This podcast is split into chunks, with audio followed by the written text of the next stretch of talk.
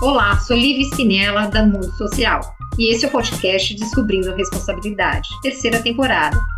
O tema central será educação nos tempos de pandemia que estamos vivendo. Receberemos psicólogos, pedagogos, médicos, uma gama de profissionais que estejam ligados de alguma forma com a realidade infanto-juvenil do nosso país nesse momento tão peculiar. Prepare-se, muitas informações para quem é do meio educacional e quem se importa com ele. Comente e também compartilhe.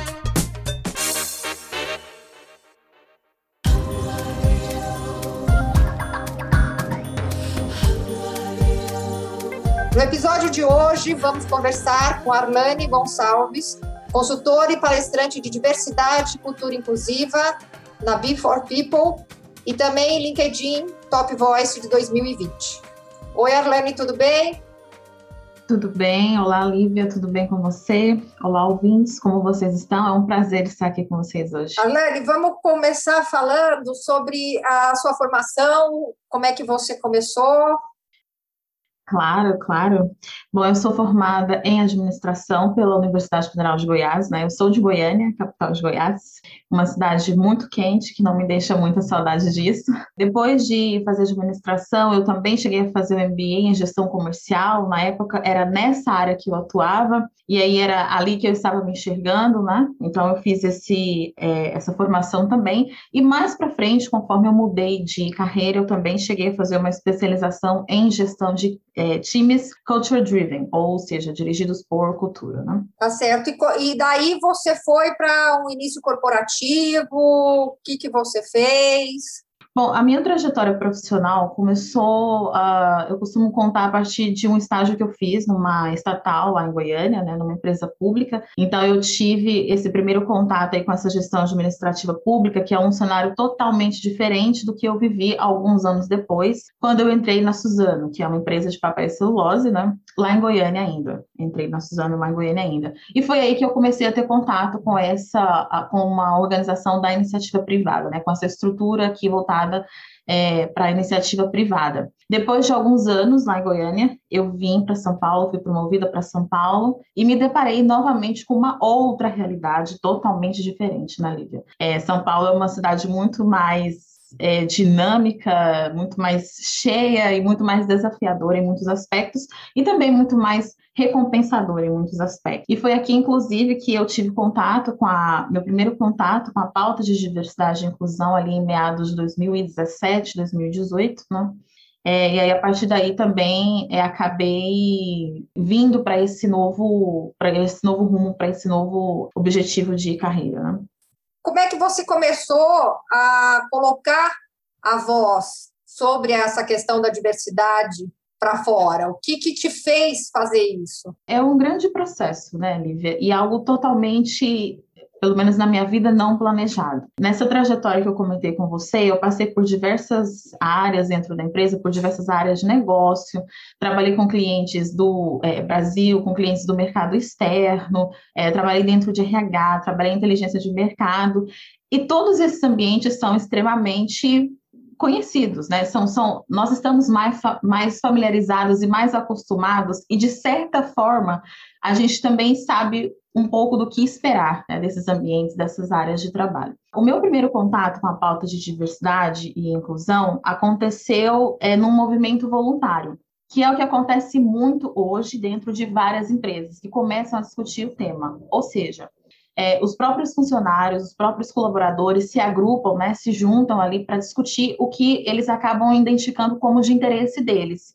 que é aumentar a diversidade de talentos e de mentes dentro da organização especialmente quando a gente fala de São Paulo, de, da, das grandes empresas aqui, é, é, existe uma certa homogeneidade, né? E quanto mais você sobe hierarquicamente, quanto mais você olha os cargos mais altos, mais homogêneo parece a composição desses, desses lugares. Então, aí as pessoas começam a discutir a ausência de mulheres na liderança, a ausência de pessoas negras na liderança. Então, quando eu tive esse primeiro contato, que foi aqui em São Paulo, em meados de 2017, foi uma grande surpresa para mim. Porque, embora seja uma mulher negra e, eu, e, e fosse muito claro e evidente para mim que eu era quase a única nesse lugar em que eu estava, né? Eu trabalhava inclusive na Faria Lima, então, para quem conhece a Faria Lima aqui em São Paulo, né, é, é uma avenida onde se concentra grandes, grandes empresas, então dá para a gente imaginar que é um local um tanto homogêneo, né? Uma mulher negra naquele lugar não é algo é, comum de se ver. E eu, eu, eu sabia disso, né? Eu me via dessa forma. Mas eu não sabia, no entanto, que a gente podia discutir isso dentro das organizações. Eu não sabia que isso era uma pauta. Eu, não, eu nunca nem tinha ouvido falar da expressão diversidade e inclusão, quanto mais nesse contexto. Então, quando eu tive esse contato e eu fui abordada por alguns colegas que estavam impulsionando essa discussão ali dentro, formando um grupo de diversidade e tudo mais, para mim foi muito transformador, porque aí eu passei a me envolver, eu passei a estudar mais a respeito, e isso não só impulsionou a minha, o meu desenvolvimento pessoal, né, como mulher negra, o meu reconhecimento como mulher negra, mas eu passei a ver que em termos de carreira, aqui eu conseguiria conciliar um grande propósito, né, de pessoal e de carreira. E aí eu fui, eu fui descobrindo que eu tinha uma voz. Foi um processo totalmente transformador mesmo na minha vida, né? Quanto mais eu estudava, quanto mais eu conversava com as pessoas a respeito, quanto mais eu conhecia pessoas da área, mais inquieta eu ficava. É, mais eu descobri os desafios que existiam ali ao meu redor e, e mais eu queria estar preparada para lidar com eles e para resolvê-los, né? Para apresentar soluções para eles. Então, eu fui falando e até como eu conversei com uma liderança tempos atrás, eu fui fazendo várias coisas. Eu fui é, é, conversando com uma pessoa X, com uma pessoa Y, abordando lideranças com quem normalmente eu jamais conversaria. É, e eu não tinha um script, então eu fui realmente assim, dava na minha cabeça algo que naquele momento eu identificava como estratégico, né, que traria algum resultado, ou que propiciaria algum resultado. Eu ia atrás disso e, e, e fui nesse, nesse trabalho, nesse, nesse esforço, é, encontrando lideranças, encontrando aliados que se juntaram comigo nessa jornada, e aí a partir daí eu descobri que tinha uma voz, eu consegui também amplificar essa voz e fui além da organização que eu estava, né? Eu é, é, participei de bastante eventos aqui em São Paulo. É, é a, a, gente tem uma sorte muito grande que tu, tudo que é de interesse das pessoas acaba fervendo. Então, todos os dias, todas as noites, você tem várias oportunidades de eventos, de encontros, de networking, né? Isso é maravilhoso. E na área de diversidade e inclusão é da mesma forma. Então, eu passei a frequentar bastante eventos, passei a conversar, inclusive, com outras empresas, e passei a falar muito disso do LinkedIn, né, que é essa rede social corporativa, onde, inclusive, a gente se encontrou. É, e onde eu encontrei muitas pessoas, incluindo Ana Bavon, com quem eu estou trabalhando agora na Business for People, e aí, de tanto, de tanto, de tanto falar a respeito desse tema, eu também fui conseguindo agregar a minha rede de pessoas interessadas, né? Tanto pessoas da área quanto lideranças e stakeholders em geral que se interessam pela temática, e até ao ponto, por exemplo, de LinkedIn notar e me escolher como uma das top voices aí no ano passado. Descobri a minha voz, amplifiquei a minha voz e estou descobrindo novas formas também de amplificá-la ainda mais. Muito bem. A hora que você diz que você se encontrou, que você era uma, uma solitária na Faria Lima. Aquilo era realmente um problema, não era? Olha, tem uma historinha que eu sempre conto, que é a seguinte: eu cresci em Goiânia, sou filha única, minha família é de classe média, meus pais, né? É uma família de classe média. Então, é, eu, eu cresci vendo, Lívia, que eu era a única, ou quase a única em muitos lugares. É, nos meus primeiros anos de escola, eu estudei em escolas particulares, Naquela altura eu não sabia, né, que eu era uma criança negra, mas eu já via, óbvio, né, eu estudava só com alunos brancos, eu sabia que eu era, né, o meu cabelo não era o mesmo, né, o meu o formato do meu rosto, o tamanho da minha testa não era o mesmo. Então assim, eu já notava que tinha ali algumas coisas que me diferenciavam e com certeza passei por diversas interações cunhadas no racismo, né, enquanto eu era criança. Bom, quando eu cresci e fui para a faculdade, eu passei primeiro para engenharia da computação, na UFG, passei inclusive já por cotas, e numa turma de 40 alunos, eu acho que comigo tinha três pessoas na sala que eram negras, já com cotas, né? Em seguida, eu fiquei dois anos em engenharia, depois eu mudei para administração, fiz um novo vestibular, e novamente, num cenário com cotas, eu também entrei novamente na universidade por cotas, no universo também de 40 alunos, eu acho que aumentou um pouquinho, tinha cinco comigo na sala que eram negros. Quando, ou seja, eu passei a minha vida inteira vendo que eu era uma das únicas pessoas negras, né? Ok, essa é a realidade para muitas pessoas negras nesse país. Porém, quando eu vim para São Paulo e eu vim para Faria Lima, eu não esperava o choque que foi. Eu me lembro muito claramente no meu primeiro dia de trabalho, na Faria Lima e fui lá no prédio onde eu trabalhava e assim que eu entrei no andar da empresa, a, a, sensação que eu tenho e com a forma que eu consigo descrever, eu me senti como se eu fosse um ponto preto numa folha de A4, porque era muita gente e muita gente branca, muita gente branca e muita gente jovem. Ah, o meu pensamento na hora, assim, nossa, a sensação que eu tinha era que eu estava, tipo, num campus de faculdade, quase, porque a disparidade com a, com a realidade brasileira é muito grande. Então, embora eu tenha sempre me sentido é, quase única na, na, maioria dos lugares que eu frequentei enquanto eu cresci. Quando eu vim para São Paulo, para esse ambiente corporativo, aí a situação, para mim, ficou bem mais acentuada, né? Essa sensação ficou muito mais acentuada. Então, é, isso é o que a gente vê visualmente, né? Mas isso se reflete, com certeza, é, nas nossas relações, né? No nosso cotidiano, nos pequenos detalhes, né? É muito mais sutil e muito mais impactante também do que a gente imagina. E o que, que você acha que fez mexer nessa realidade do mundo corporativo para começar a trazer o tema diversidade, o tema é, inclusão para dentro desse universo? Na sua opinião, o que, que fez começar a borbulhar? Porque você falou em é, 2017. Se a gente coloca uns anos para trás, o tema não era discutido. O que, que você acha que aconteceu para começar a ser discutido e começar a realmente ser levado a sério? É, esse tema no Brasil, eu não, eu não diria que ele é relativamente novo. Talvez ele está sendo mais conhecido e mais intensificado agora, né? Aqui no Brasil a gente tem, por exemplo, Cida Bento, a doutora Cida Bento, que já trabalha com a inclusão racial, com a pauta de equidade racial no mundo das organizações há três décadas não, não é novo, mas com toda certeza, nos últimos dois, três anos é que a gente está vendo aí uma maior atenção a esse tema. E tem alguns fatores para isso, Lívia. Tanto a, vem crescendo a pressão externa né, da sociedade, que a gente agora vive num, num, num cenário onde a gente tem mais acesso a informações, não só a acesso a informações, mas também a emitir nossas opiniões. Então, agora, empresas e formadores de opiniões não têm uma voz única, né? Não são eles mais que ditam a narrativa. Todo mundo, praticamente, tem o poder de, de, de dizer, né, de expor a sua própria narrativa e de confrontar as narrativas que empresas e formadores de opiniões têm em geral. Então, começa-se, a, a, a, a sociedade começa a expressar a sua preocupação com essa falta de representatividade com essa falta de proporcionalidade da população né, dentro das organizações. E um outro fator também aqui dentro das organizações, ah, provavelmente talvez por, por ver essa, essa movimentação externa e por fazer parte dessa movimentação externa, as pessoas de dentro das organizações que têm essa inquietação e que têm a coragem de falar e de fazer algo a respeito, começam a olhar um para o lado, né, e se identificar, olha, essa pessoa aqui também é como ela, também tem essa inquietação. E aí a gente começa a se identificar e começa a se agrupar, e a partir daí as coisas começam a acontecer. A gente começa a falar, a gente começa a mexer as estruturas, a incomodar, e aí a pauta começa a crescer, a florescer.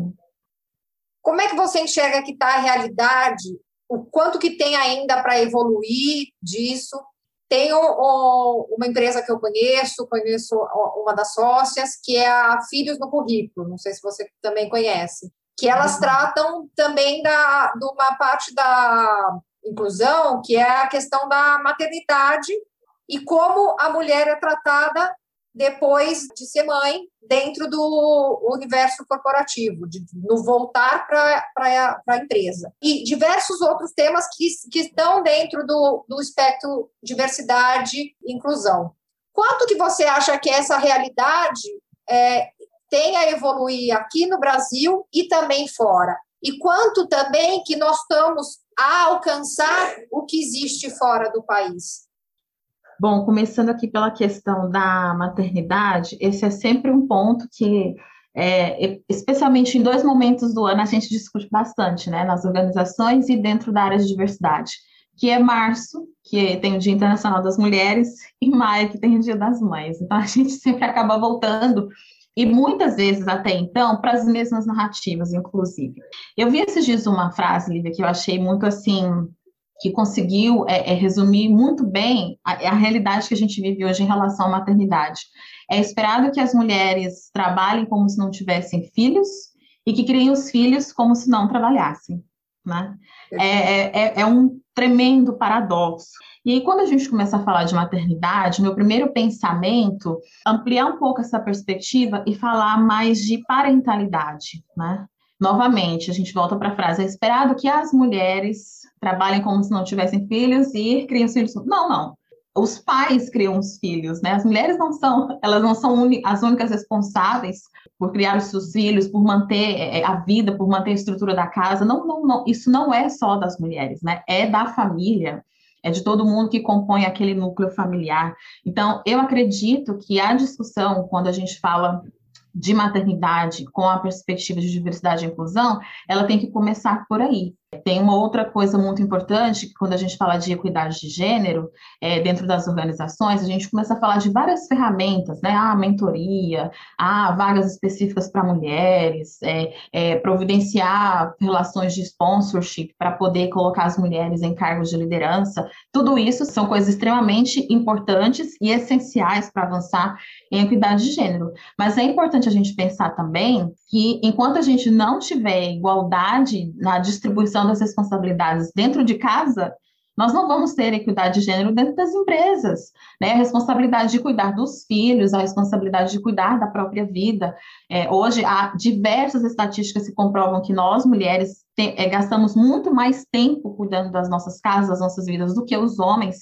Isso é claro que se reflete é, na, na composição, né, das organizações e, enfim, em todas as dinâmicas que envolvem a discussão da desigualdade de gênero.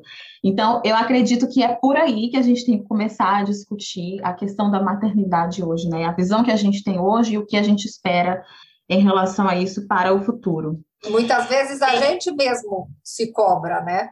Muita, já vem de uma, de uma coisa de trás, que a gente mesmo já se coloca a, essa responsabilidade como se a gente tivesse é, que fazer tudo em vez de olhar para esse espectro que você falou. Então, peraí, eu faço essa parte, ele faz essa parte, e fora as que, tem, que são mães é, solteiras ou mães divorciadas, que, que, e, que aí sim tem que é, carregar tudo o, todo o peso, né? Porque filho não é peso, filho é uma responsabilidade.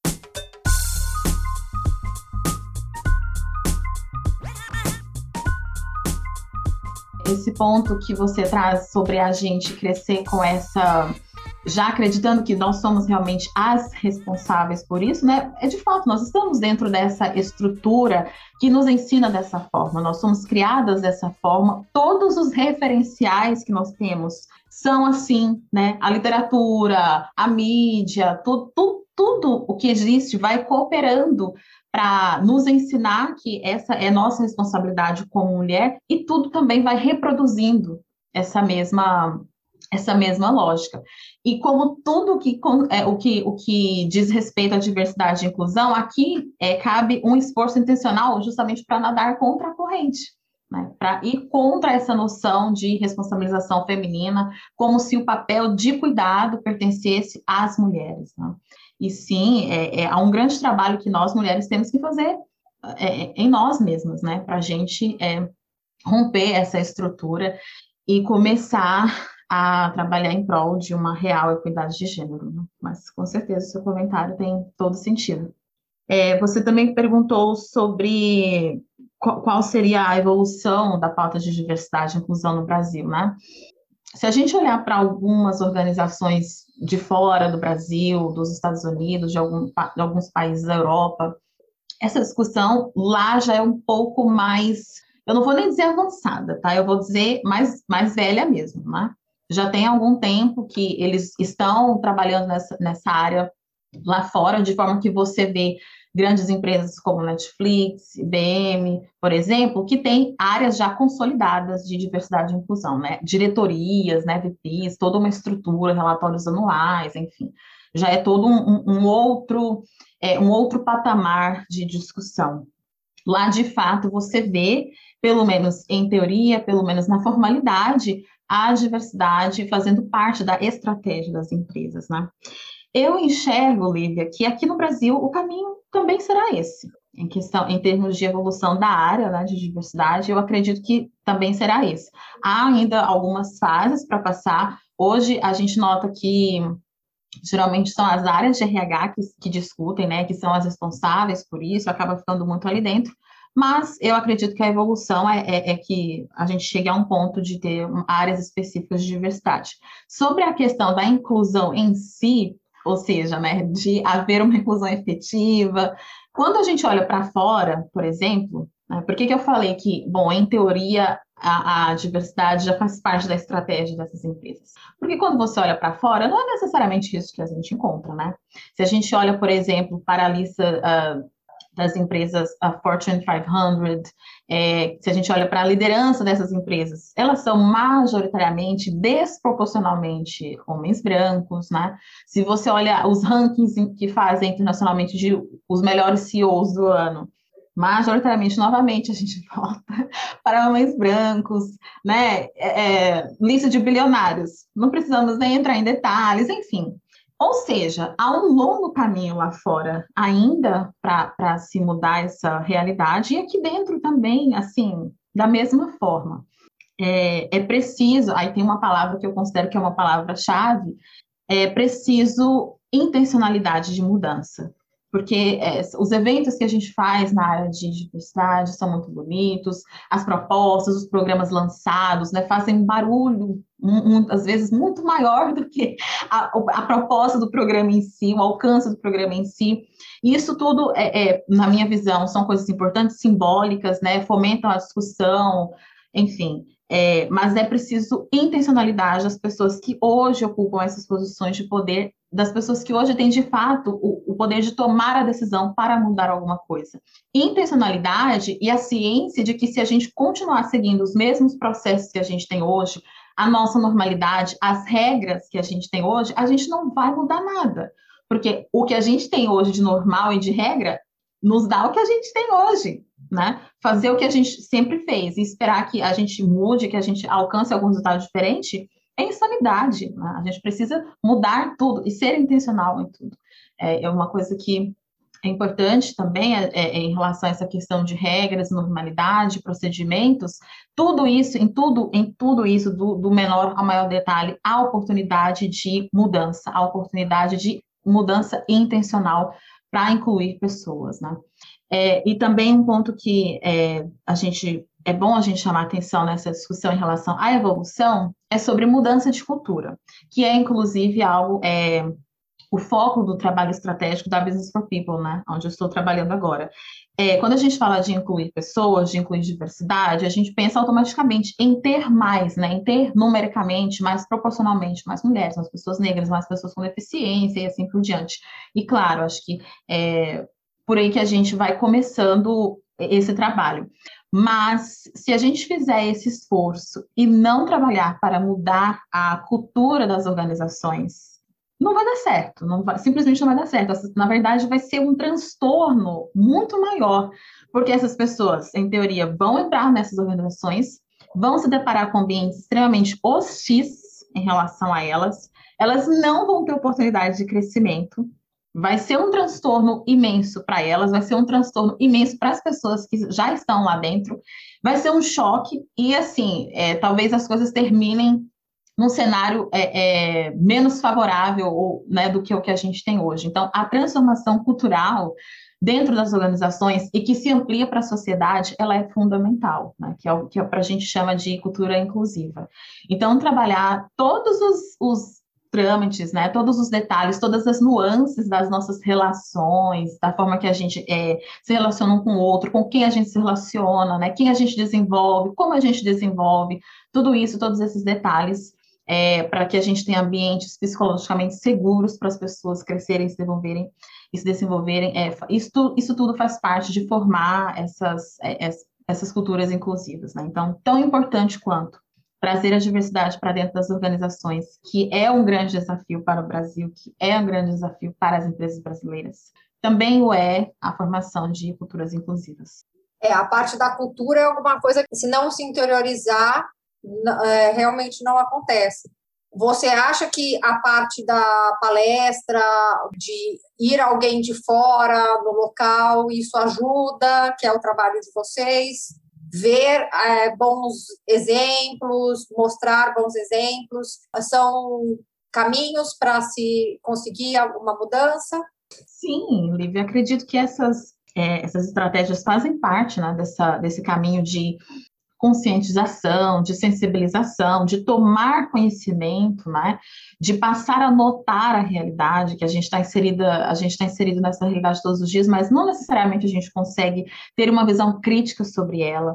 Então é necessário que a gente tome conhecimento, que a gente desenvolva uma visão crítica sobre a nossa realidade, sobre o que precisa ser feito para mudá-la. Então todas essas coisas, eventos, palestras, tudo isso colabora, né, para a gente é, conversar com todas as pessoas, não só com as lideranças, mas com todas as pessoas que estão dentro das organizações.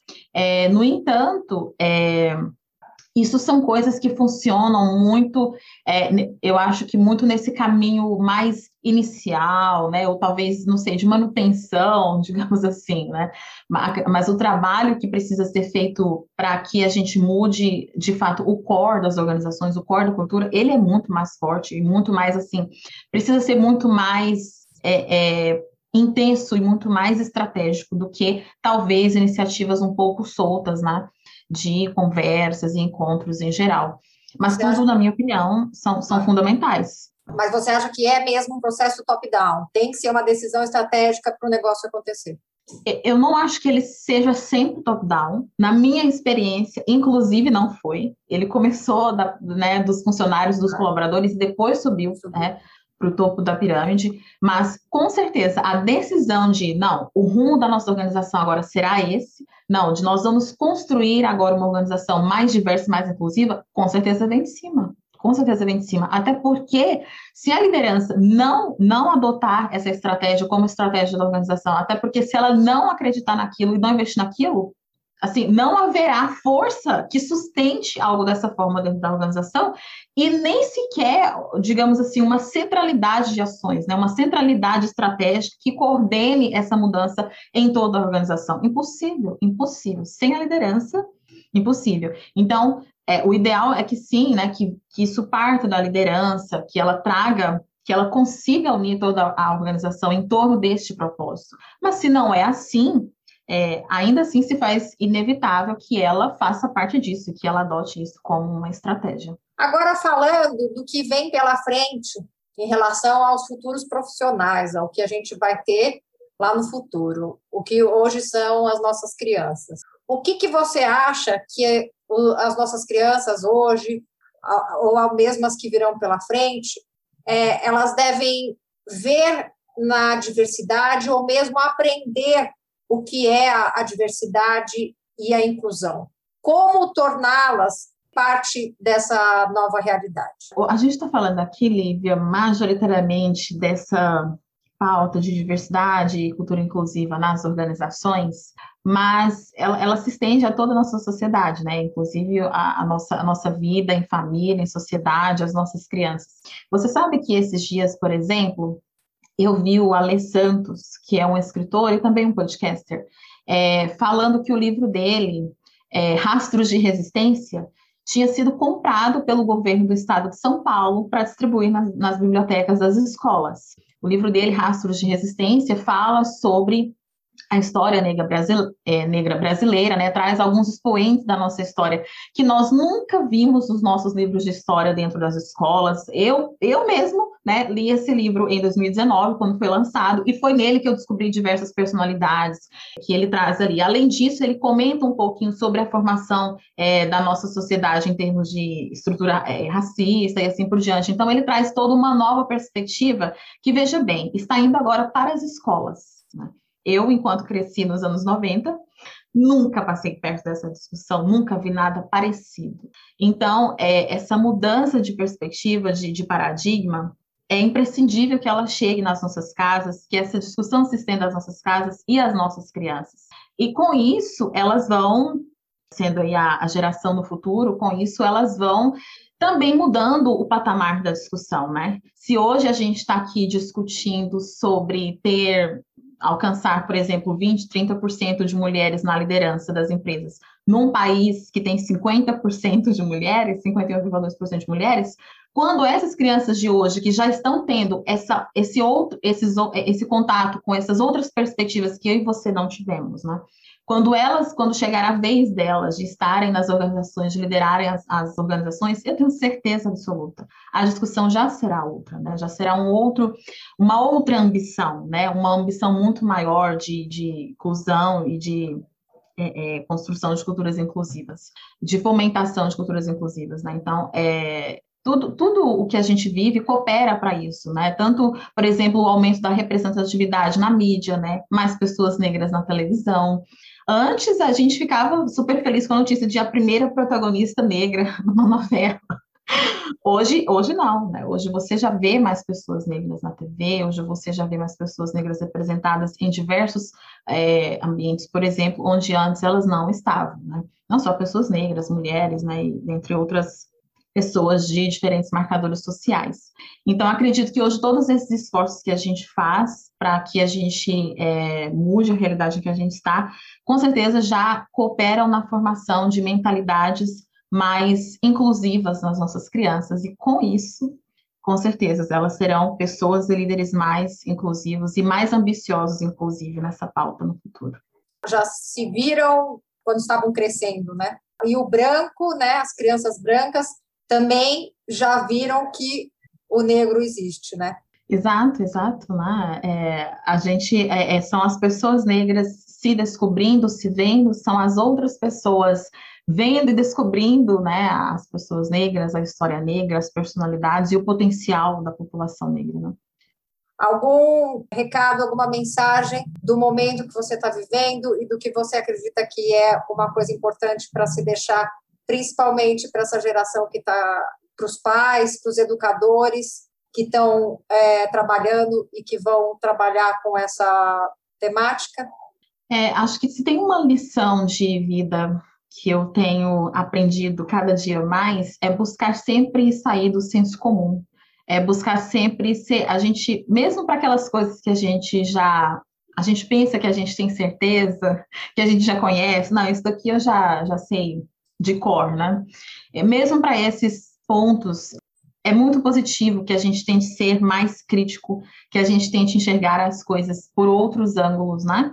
E conhecer outras perspectivas, talvez pessoas diferentes que não estão hoje nos nossos círculos sociais, não fazem parte do nosso cotidiano, das nossas famílias, dos nossos amigos, é buscar desbravar novos pontos de vista, novas realidades, novos conhecimentos para sair do senso comum. Porque a realidade que a gente está hoje, a gente está nela, né, baseada no nosso senso comum, baseada naquilo que a gente tem por certo, por correto, por ideal. E se a gente quer mudar, a gente precisa romper com tudo isso. Né?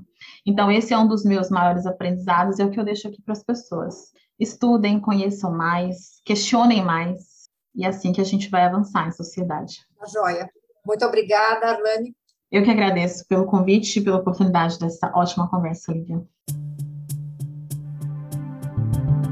Hoje eu falei com a Arlane Gonçalves, consultora e palestrante de diversidade e cultura inclusiva da Be for People e também LinkedIn Top Voice 2020, sobre uma ótima conversa de tudo o que ela passou, que ela viveu até se tornar uma palestrante e descobrir o seu lugar além de um ponto preto no papel branco.